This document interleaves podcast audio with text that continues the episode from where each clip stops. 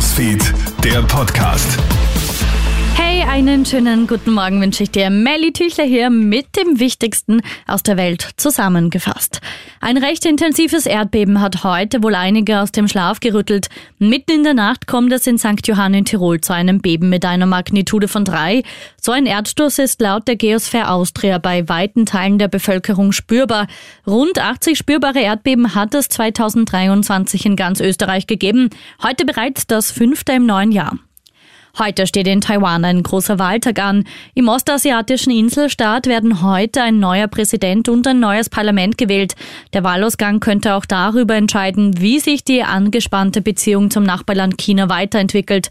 Taiwan hat seine Unabhängigkeit zwar offiziell nicht erklärt, aber seit Jahrzehnten eine unabhängige demokratisch gewählte Regierung.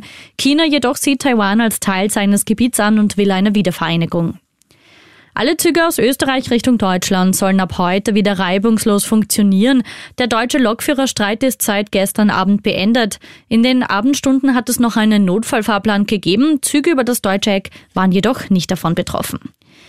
Die USA haben erneut Stellungen der Houthi-Rebellen Jemen, im Jemen angegriffen. Ziel des Angriffs soll eine Radaranlage gewesen sein. US-Präsident Joe Biden hat weitere Militäraktionen angekündigt, sollten die Houthi ihre Angriffe auf die Handelsschiffe im Roten Meer nicht beenden.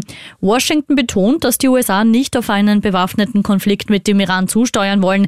Die schiitischen Houthi-Rebellen werden von Teheran unterstützt. Und die Boeing 737 MAX 9 bleibt am Boden. Die US-Luftfahrtbehörde hat das Flugverbot für diesen Typ auf unbestimmte Zeit verlängert. 40 der Flugzeuge müssen erneut inspiziert werden. Anschließend wird die Behörde entscheiden, ob die Sicherheit ausreichend ist. Alaska Airlines und United Airlines mussten letzte Woche hunderte von Flügen streichen. Vor kurzem ist das Jahr zu einem dramatischen Zwischenfall gekommen, bei dem ein Kabinenteil herausgebrochen ist und ein türgroßes Loch auf Höhe des Sitzreihen gerissen hat. Die Piloten konnten mit der Maschine jedoch umkehren und notlanden. Newsfeed, der Podcast.